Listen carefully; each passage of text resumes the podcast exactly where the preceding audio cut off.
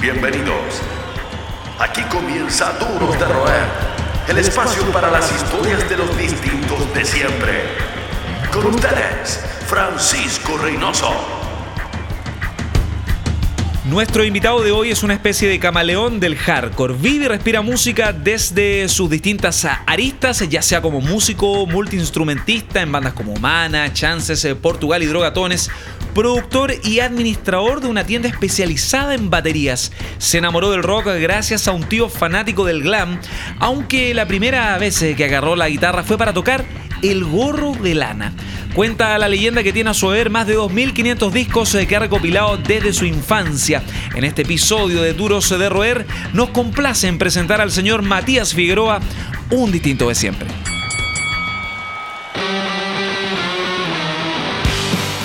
Matías, ¿qué tal amigo? Bienvenido, te digo amigo porque nos conocemos hace por lo menos 13 años. ¿Cómo estáis? Gracias por estar acá en Duros de Roer. Muy bien, Pancho, un gusto verlos a todos ustedes y estar acá en los Hay muchos motivos eh, por los que la gente te sigue. Hay bandas, hay un apego con la música de una parte administrativa, artística. Las has vivido todas en los últimos 13, 14 años. Eres un tipo multitasking, un término tan odiosamente adquirido ¿no? en los últimos años de hiperconectividad.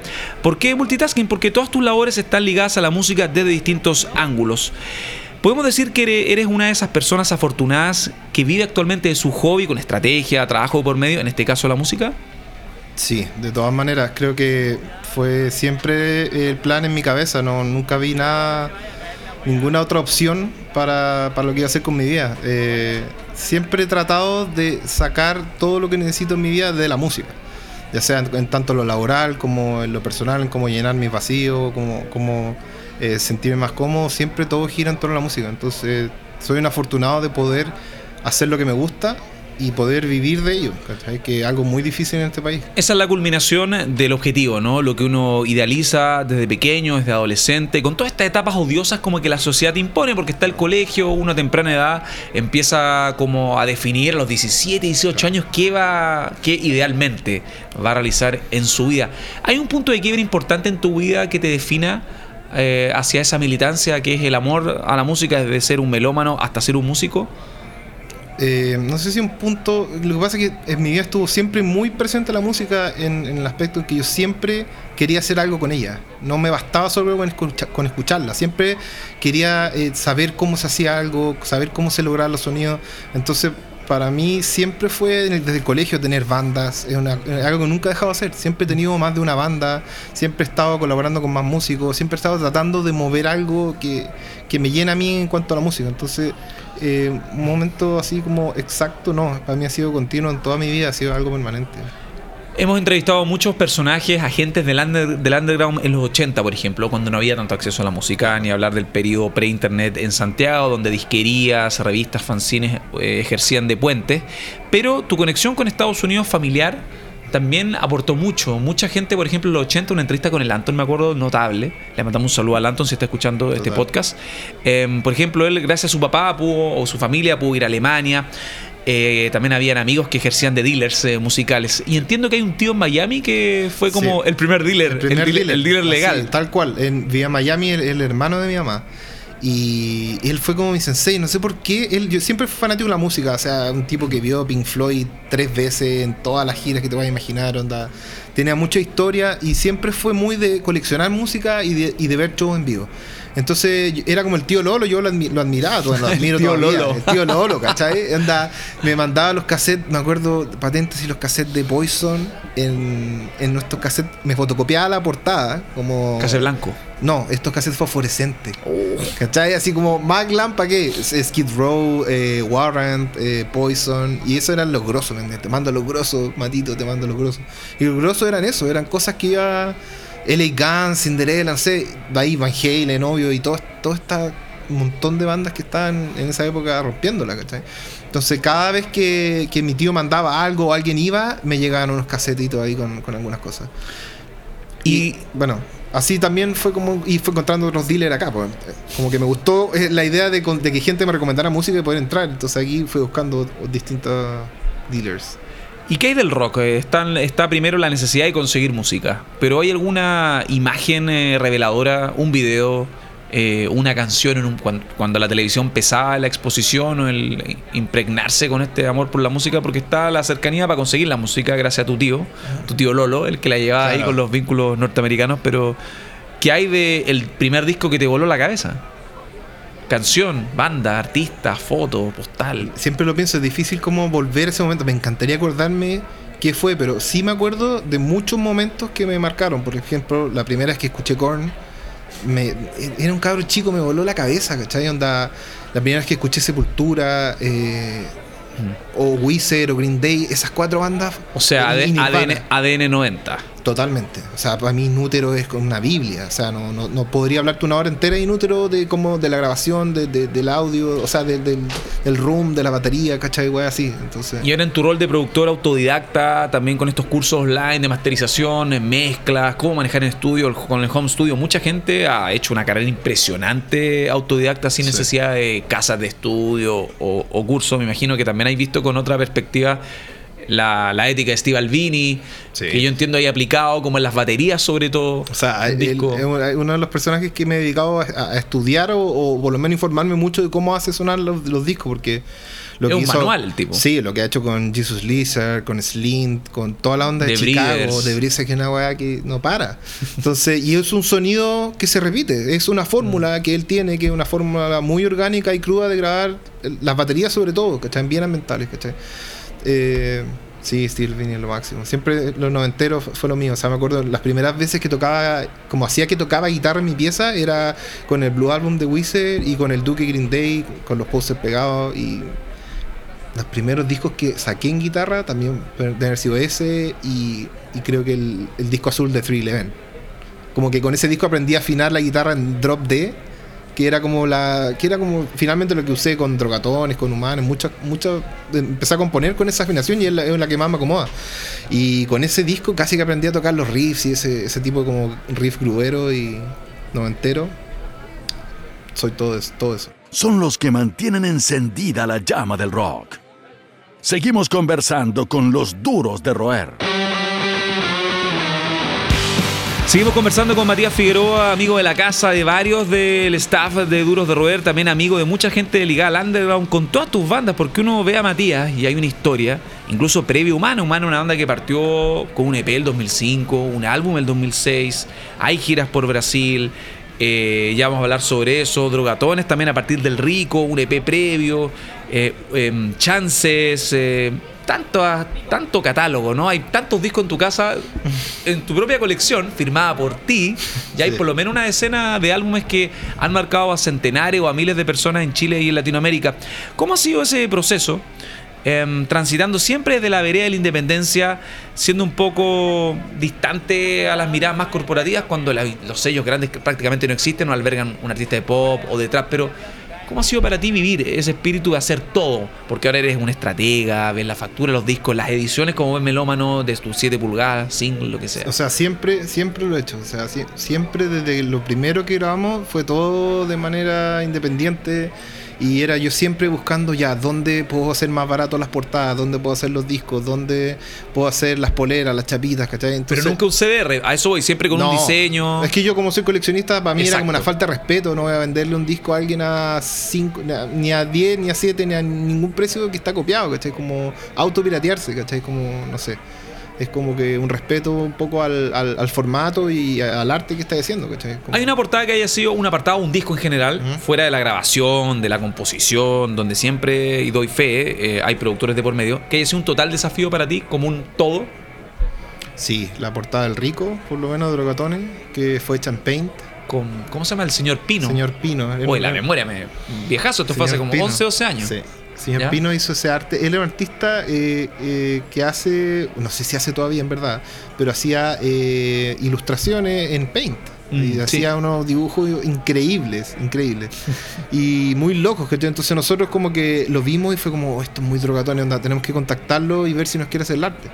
Y como que lo dejamos que volara y que él hiciera algo, y claro, fue un desafío después en, lo técnico, como porque él no tenía experiencia en hacer packaging de discos como lo, tú, lo tienes el Chris Lesco. Con Chris hicimos todos los artes de, de Humana, eh, algunos de Portugal. Diseñador chileno que está radicado en Nueva Zelanda para la gente que no lo conoce. Un grosso. Entonces, eh, claro, él, el Chris se maneja con todo su formato y todo cómo tiene que ir bien, todo trazado. Entonces, con, con, con De Drogatones eh, fue un desafío. De hecho, hasta el día de hoy no, no tenemos los archivos originales, así que reedición Oh. está, está compleja. Cuesta el tema de los archivos, sobre todo en las reediciones. Sí. ¿Qué, qué te pasa, por ejemplo, cuando ves el mm, viajar de Lucibel todo Oh, pixeleado? Cuando ves las reediciones de discos chilenos, porque la- los sellos, se pierden los archivos. Me duele, pero lo entiendo. Entiendo que, que, claro, que no están.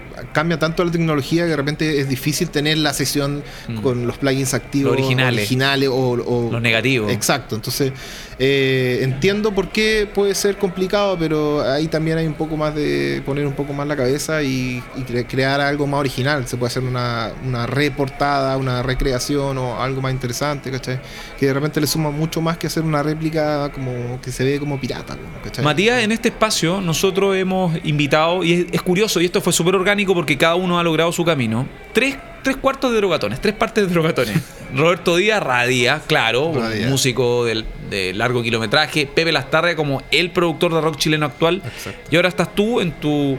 También tu oficio multitasking, tu imagen multitasking, estratega, administrador de tiendas, productor, músico. Pero el área de la producción también es algo que tú fuiste paralelamente desarrollando con Pepe. Con Pepe tú Sí. trabajaste la coproducción de varios discos. Y me Sí. gustaría saber también cómo ha avanzado esa inquietud, esa inquietud de plasmar de la sala de ensayo un, un disco, un EP, canciones, con todo lo que eso conlleva. El momento en que estos home studios también han quitado quizás como esa esencia de la banda que trata de reflejar en, eh, la esencia en vivo, valga la redundancia, de su música. Con Pepe, con Pepe empezamos a trabajar cuando nos conocimos, el 2004, 2005. Eh, en un principio Pepe entró en, en- en mi vida para sumarse a Humana. Él iba, de hecho, él grabó en el primer EP de Humana, grabó la guitarra, él me ayudó a grabarlo, o sea, él lo grabó, lo, lo produjo y todo. Y, y así fuimos teniendo una relación muy buena, hicimos los drogatones y después como que empezamos a producir los drogatones, empezamos a producir los discos de Humana y finalmente estábamos produciendo los dos, todas las cosas que yo estaba haciendo o las cosas que estábamos haciendo juntos. Y así fue como ya necesitamos como, no hay sello, necesitamos como armar un sello. Armamos un sello que era la Zomba Records, que era un sello de fantasía, que no, no era nada, no era, era nosotros que arrendábamos un par de piezas en, en una casa y teníamos ahí como un centro de En operaciones. la casa del primo, el Pepe, ¿no? Sí. Que ahora, todavía donde, ahora tiene el estudio del Pepe. que Pero estudio- ahora, bueno, creció. ahora, sí, ahora es un estudio de verdad. Antes eran unos cuartuchos que nosotros arrenda- que arrendábamos y, y ahí hicimos un montón de cosas con Roswell, con Sofía the Ocean, con... ¿Aeroplano? Aero- ¿no? Aeroplano fue antes, Aeroplano y... Fue la prehistoria del Fue la prehistoria, el Pepe, no, ahí, eso sí, eh, lo de Portugal, el viaje de memoria, el... Pero discos que suenan súper bien, o sea, fuera de la, Sí, de la logística media artesanal, son discos que no tenían nada que envidiarle a álbumes de, de grupos con una mayor infraestructura, carrete por medio. Eso era por la pura porfiados que éramos con la paila. Nosotros, yo, con- yo con el Pepe éramos dos sets de paila, somos dos sets de paila muy, muy atentos, ¿cachai? Entonces a, lo- a los detalles y, a- y- nos complementamos muy bien para hacer eso y, y creo que la mayoría de los discos que he grabado he tenido algo que, que ver con el Pepe. Entonces, hasta el día de hoy, ahora, claro, en ese momento trabajamos los dos y como que eran nuestros dos sets de, de oreja trabajando con las bandas y Pepe siguió en eso, que Pepe es más porfiado y sigue con, con lo de la producción y yo me aburrí un poco porque en verdad es, es harto tiempo, es harta pega. Es desgastador. ¿Cachai? Eh, sí, po. Yo no, no, no tengo todas las eh, herramientas técnicas como las que tiene Pepe, yo soy mucho más de baila. Eh, pero Pepe sabía traducir muy bien todas mis mi ideas, mis aportes, ¿cachai? Entonces eh, hice la producción para algunas cosas fuera de la Samba Records, pero hoy en día me dedico a hacer la producción solamente de los discos que, que yo toco, de mis bandas, ¿cachai? Como que prefiero concentrar toda la energía en eso. Hoy en día es más o menos así. ¿Y qué hay de Drum Dealer? Eh, actualmente es el administrador. ¿Cómo ha sido también para ti ver el lado industrial del negocio? Porque trabajar en Drum Dealer, que es una tienda, es una, es una plataforma que es el segmento del segmento, Sí. es solo para bateristas, no en Sí. esas tiendas grandes, esas grandes tiendas de músicos. Eh, ¿Sientes mucha diferencia cuando viajas, por ejemplo, a estas ferias, NAM, eh, en LA, en Los Ángeles? ¿Cómo has visto que ha progresado la industria eh, en Chile respecto a Estados Unidos? Fuera de que hablamos de colosos mundiales, pero Sí. a nivel de músicos, a nivel de material, de, inter- de intérpretes quizás. O sea, yo siento que, que lo que tiene que ofrecer Chile hoy en día es mucho más interesante, en el aspecto musical es mucho más interesante quizás en el aspecto de los, de los artistas de músicos de sesión. O sea, hay mucho talento ahí y yo me he dado cuenta de eso un poco. Gente que trabaja eh, como baterista eh, muy duro y que tiene, tiene harto alcance a mucho público y, creo que, que eso es lo que más he aprendido de, de- bueno, y del negocio, que no tenía idea, yo no venía de otro mundo, pero siempre multitasking, cuando teníamos el sello yo también movía el sello, era como, era como el productor ejecutivo también, entonces yo siempre en el multitasking... eh, eh, tratando de absorber lo que pueda de todos lados nomás. Entonces aprendí de negocio, aprendí cómo tratar con las marcas, ¿cachai? A hacer el marketing, a manejar los artistas, entonces súper interesante. Se complementa completamente con La la, música. estrategia yo creo que es algo súper importante en los negocios, en la vida misma, eh, para llevar las cosas en buena, en buena lead eh, a cabo y alcanzar el objetivo. Hay una historia que yo quiero rescatar, que fue una evidencia que tuvimos con Matías y que me lleva también a la importancia de los músicos chilenos a creerse el cuento y a seguir con sus ideas. Por lo- hay muchos músicos y gente ligada a la industria de la música que escucha los podcasts de Euros de Robert, que es cuando con Matías, eh, yo con unos amigos en Brasil hicimos una gira en, eh, por Brasil. Eh, el 2007, ¿no? Fue por ahí por mediados del 2007. La primera gira humana. Claro, pero una cosa es el contacto y otra cosa es aprovechar la oportunidad. Y humana, nosotros en esa época no había Facebook, no había Twitter, eh, no había redes sociales, no estaba este tema de las métricas y todo, todo aquello. Y vamos con Humana a Brasil. Yo lo acompaño entusiasmado por ver cómo le va a Humana con 6, 7 shows buqueados. Y llegar allá, donde había gente que conocía tu banda, para mí fue una sorpresa impactante. El disco había salido, el, no fue el Views, fue el primer álbum. El Aurora. El Aurora, con un solo disco, tocar frente a 500 personas. Y Matías con Humana aprovechan esa experiencia y Humana alcanza un culto impensado al punto que después, cada gira fue mejor. Sí, más grande. A- Matías, Grande. me acuerdo, la impresión para mí fue brutal cuando, no sé, 2008, 2009, me llega una foto como una gigantografía de humana en una carretera en el interior de Sao Paulo. ¿Cómo, cómo fue para ti eso de, en un país con brecha idiomática, con barrera idiomática, transformarte en una banda de culto durante un par de años? Eh, me llam- a mí me llama mucho la atención lo que pasaba en Brasil, pero, pero finalmente lo entendí. Lo que pasa es que mi percepción es que para ellos, ellos aprecian mucho lo que viene de afuera.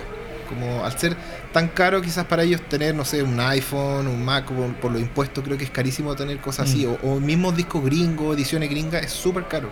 Entonces, eh, lo mismo con las marcas de instrumentos y todo. Entonces, siempre ellos tienen una versión de lo suyo eh, en, todo, en todos los ámbitos y ellos son muy respetuosos con eso y como que le hacen mucha barra a todo eso, a sus bandas como Dead Pitch, ¿cachai? Que son como sus, no sé, face to face locales, qué sé yo. Ellos los bancan a full y están en MTV Brasil y están a, a- siempre están llenando todo. Entonces, eh, tienen mucho respeto cuando viene una banda de afuera y para ellos como es un privilegio, onda, vamos a ver a estos, a estos gringos de afuera, ¿cachai? A ellos le llaman gringos, supongo, a toda la gente que viene afuera. Y, y eso me llamó la atención, que iban más que nada, no, siempre porque te cachaban, sino porque por apoyar un- algo que no tienen todos los días acceso a ver, una banda que viene de Chile, ¿cachai? Entonces, cada vez que íbamos iba creciendo más. Primero fueron 7 fechas, después fueron 20, después fueron 30. Entonces, para nosotros era increíble movernos por Brasil y que, claro, llegábamos a lugares en que había gente esperándonos, en que habían eh, esta, esta gigantografía en la carretera así que tocábamos nosotros. Entonces, era irreal, porque decíamos, ¿por qué en Chile no pasa? Decíamos, al final, claro, yo me da cuenta que la cantidad de gente, que al final la cantidad de gente que escucha hardcore o, o post-hardcore o lo que sea, Nichos. tocaran nichos, eh, es poquita en Brasil, pero aún así es harta para acá, para Chile, ¿cachai? Bueno, Es por caleta, temas es simplemente suficiente. demográficos. Exacto, exacto, suficiente para hacer una, una gira así, ¿cachai? Y luego eh, prueba suerte en Estados Unidos, que fue un periodo súper de transición, como definiciones también. Ahí yo me imagino que cuando uno está en Estados Unidos dice, bueno, quizás no la logre como músico, aunque compartiste con gente Pennywise, mostraste la, la música humana en radios, entiendo. Sí. Pero ahí comienza ese como switch, donde... O sea, yo creo que había que, había que ver cómo era. Yo, yo tenía una impresión. ¿Qué año fue eso, Matías? 2011. Ya. Yo tenía una impresión de cómo eran las cosas a nivel la, la banda gringa. Yo, yo- yo siempre trataba de tras- transponer lo, lo de humana a una banda gringa como de la misma del mismo calibre, no sé, que estuviese como en, en la misma situación que nosotros y ver cómo era que era cómo era para ellos ser una banda en Estados Unidos versus o cómo era para nosotros. Entonces me acuerdo de ir a a un show a ver a Amberlin con Story of the Year y Dredge, creo, una, un show así. Dredge. Sí. Wow. Y me acuerdo que llegué temprano, quería cachar la onda y todo. Y estaba- llegué temprano y, y vi, vi a los cabros de Amberlin descargando sus cosas, poniendo su merch. Y decía, No era tan glamoroso como pensaba. cero. Uno que, claro, porque yo sabía, en el fondo sabía que no era tan así. Pero todos creen, no, Estados Unidos estáis listos, tenéis la guay y, llegáis en bus. Y no, y yo lo vi como. Siempre que veo banda o llego antes o después del show, converso con las bandas y sé cómo es. Es súper, súper. eh, un súper esfuerzo para ellos y, y siempre están en todo, ¿cachai? Anda arrastrando equipo, vendiendo el merch, ¿cachai? Onda, haciendo multitasking para todo. O sea, por eso funcionan las bandas. Obviamente hay otras que tienen mejor estatus y tienen gente para, para todo, ¿cachai? Pero eso va dependiendo de las modas. La competencia es brutal. Es brutal, no sé, yo por ejemplo, ese año había Periphery con Textures. Y Textures, una banda que llevaba 10 años tocando, y Periphery llevaba un disco. Y Periphery andaba en un bus de gira. y estos weones era la primera vez que iban a Estados Unidos y Claro, andaban en una una- van. Texture es una banda Holanda. Claro, que ya había tocado con- en esa altura y había tocado con Mechuga eh, seis veces. ¿Cachai? Y era la primera vez que estaba en Estados Unidos, de su propio bolsillo, pagándose, ellos en una van, bajándose el show todo sudado a vender su propio merch, y vieron unos cabros chicos de periferia en un bus cagados de la risa. ¿Cachai? Su primer disco, su primera gira de Estados Unidos, y llevan de, llevan de banda de apoyo una banda que ya lleva 10 años. Entonces te das cuenta que en verdad eh, pasa en todos lados. Pasa en todos lados y no es como uno cree. Entonces, para mí. Hay talento, fortuna, Exacto, contacto. exacto. Talento no es, no es, no es lo suficiente, eh, la movida tampoco, entonces el país tampoco. Entonces uno dice, no, este país, que no sé qué. En verdad tenéis que ser muy perseverante. El, el- el mundo de la música está pasando hace 20 años por algo muy complicado, ¿cachai? Entonces es difícil eh, ser músico y tener una banda, sobre todo de este tipo de estilos, que son las bandas que yo hago, que no es un estilo tan mainstream. Eh, en la realidad es, es distinta a lo que uno cree. Entonces, para mí esa, esa- ese periodo ya fue darme cuenta de eso. Quería, sal- quería estar seguro, quería quedarme tranquilo con eso. Y se hicieron cosas y todo, pero, pero tú tenés que hacer lo que podáis donde vivís, donde te sentís cómodo, donde te sentís querido, donde tenés con gente. Entonces, eso pesa mucho. Es todo un, un tablero de opciones. Sí, totalmente. Más que un club, una familia. Sigues junto a los duros de roer. Estamos de vuelta en eh, Duros eh, de Roer acá en el eh, en Sonar, en el 105.3 FM y también, ojo, escuchen todos los episodios. Hay muchos amigos de Matías, de hecho está Radías, eh, compañero banda, ex compañero banda, aunque Drogatones se reunió con bastante éxito en el subterráneo, Pepe Lastarria, todo el círculo que está aportando, ¿no? Estos agentes del underground en Google, en Apple Podcasts, en Stitcher, en Spotify y por supuesto en sonarfm.cl donde estamos escuchando por primera vez, claro, el estreno de este episodio y la primera temporada de Duros de Roer. Tu experiencia como músico, hablamos de giras, giras por Brasil, em, viajes eh, introspectivos, a pensantes eh, a Estados Unidos, importantes también, pero yo creo que también donde los músicos adquieren roce fue la sala de ensayo, una reunión, lo que sea, es también abriendo shows de bandas de calibre. Em, con Humana, con Chances, yo recuerdo por lo menos, em, Under Oath en el eh, Teatro Novedades, estuviste protagonizando un lindo escenario, La Cumbre, por ahí por el 2007, puede ser. Sí. Em, cuando la cumbre funcionaba. Em, All Time Low, eh, Four Years Strong. Imagino que ahí también surgen em, buenas historias eh, compartiendo escenario. Debe haber más de alguna historia que recuerdes de sobremanera. Sí. Eh, ¿Hay alguna así? Por quedarnos con solo una. tengo una. Bring Me the Horizon también, que fue bizarro, porque Bring Me the. Horizon es como un Linkin Park más Sí. pesado en cuanto a infraestructura de Gran Bretaña. No, y la gente nos bancó con chance a, a todo dar. Fue, fue buenísimo. Mira, tengo una historia que es buena y que le va a servir de consejo a muchas bandas, yo creo. Que fue la primera vez que vino Under Oath a Chile. Eh, nosotros teníamos sacado, creo que el segundo disco de Humana, el Virus. Y eh, los muchachos llegaron, nos conocimos, súper simpáticos, buena onda, la prueba de sonido, oye, qué buena, buena onda. Y nosotros partiendo ya en la, la volada del sello y todo, yo como en la volada de promoción, ya le voy a regalar discos a los po. Entonces llego al camarín y le digo, oye cabros, este es nuestro nuevo disco, les doy un disco a cada uno. Tocamos, ellos, oye, la raja, ta, ta, ta. Y se acaba el show y yo voy, se van ellos, y voy al camarín y veo todos los discos ahí. Oh. Todos los discos los habían dejado. Y yo dije, oye, estos weones, qué mala onda, dije. Después con el tiempo dije, en verdad, creo que eso es lo peor que le voy a hacer a una banda que anda de gira. Imagínate, que a todos los países que van y toda la gente que les debe regalar discos. ¿Cachai? Onda, oye, esta es mi banda, mira, esta es mi banda. Debe Claro, ser- el tema del peso. Exacto. Entonces ahí, esa de temprano yo me di cuenta y dije, nunca regalarle un disco a una banda o a alguien que admiráis, porque en verdad le debe pasar todo el día, el- las probabilidades de que lo escuche son nulas, ¿cachai? Entonces eh, fue como, claro, fueron buena onda, pero en verdad fueron honestos. En verdad, si iban a llevar algo para dejarlo botado, lo dejaron ahí nomás, ¿cachai? Aparte que en el 2008 quizás ya ni escuchaban discos físicos. Era Probablemente. como, ¿qué es un disco físico? Probablemente. Y la edición era bonita y todo, pero aún así fue como aprendí al toque y dejé de perder discos, ¿cachai? Eso fue la buena. La, la, la- Discos que ahora de Humana, por ejemplo, el primero de Drogatones son súper buscados. Sí, Power of Print, toda la onda. Entonces, eh, como consejo, no regalen sus discos así nomás porque no muy pocas veces llega a buen puerto. Regálanselo a amigos que, que crean que les pueda gustar. Eso sí yo hago. A un duro de roer. Exactamente. Oye, afuera, hablando de discos, qué bueno que pones ese puente. Recuerdo también otra faceta tuya, porque estás en Drum Dealer, músico en varios proyectos, productor cuando están los estímulos, están las condiciones. Pero si uno revisa tu Instagram, ya hablamos de una obsesión nuclear por los discos. un, un coleccionista que ve en cada viaje un rastreo de disquería. Sí. Porque Matías no es de los tipos que van a con la polola a un resort, es un tipo de ciudad. Uno, esto solo por un acucioso, una acuciosa investigación en el Instagram. la cuenta de Matías. No vamos a respetar tu vida Ah, privado. sí, todo está bien. Ok, Pueden pero- seguirme si comparto pura música. Bueno, pero efectivamente, si un disco sale el viernes y Matías no lo publica, es porque algo pasa con El las disco está importaciones. malo, el disco está está malo. malo, algo pasa con las importaciones. Exacto. Tú me has preguntado a una disquería, ¿llegó el nuevo Smashing Pumpkins? No, llega el lunes por el tema del shipping. Y uno ve el Instagram de Matías y ahí está la edición súper compumega, limitada. Así que quiero saber cuándo comienza este, esta esencia, cuándo comienza este personaje, el junkie, el vinilo, el CD, el tape, porque no es solo, no es solo un formato. Pues partí por el, por el cassette. eh, me acuerdo de mis primeros cassettes. eh, me acuerdo, mi abuelo me regaló el Cleansing the Prong.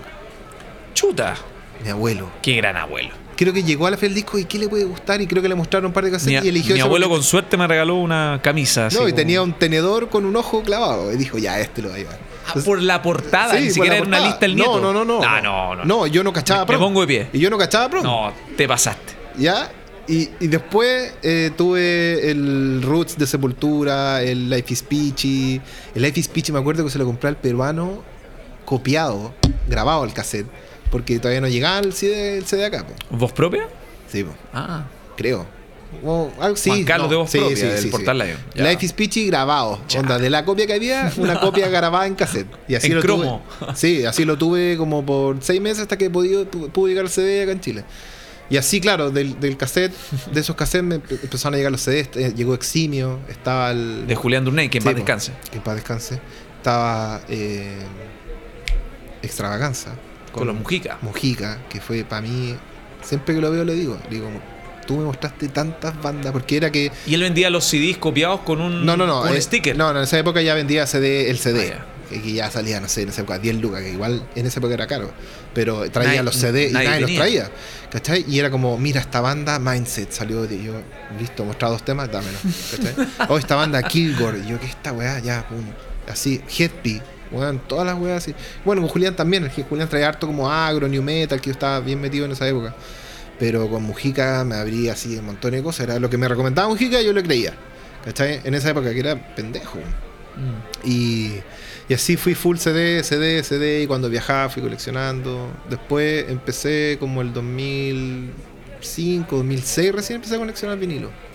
¿Cachai? Porque ¿Hay algún número? Porque doy por hecho que a través de Discogs, eh, Excel, tienes un estimado. Cuando eres un personaje top de los vinilos, de los sí, discos. tengo la aplicación de Discogs. Ya, ¿Cuántos discos multiformato tienes? De entre todos los Sumando formatos, todo, sumando 2500 2000 y algo. jamás tendría el número. 2510. Te puedo dar el número exacto. si Magnífico. Eh, la aplicación de Discogs es súper interesante. Pueden guardar sus colecciones, pueden saber lo que tienen. ¿Cuánto tienes?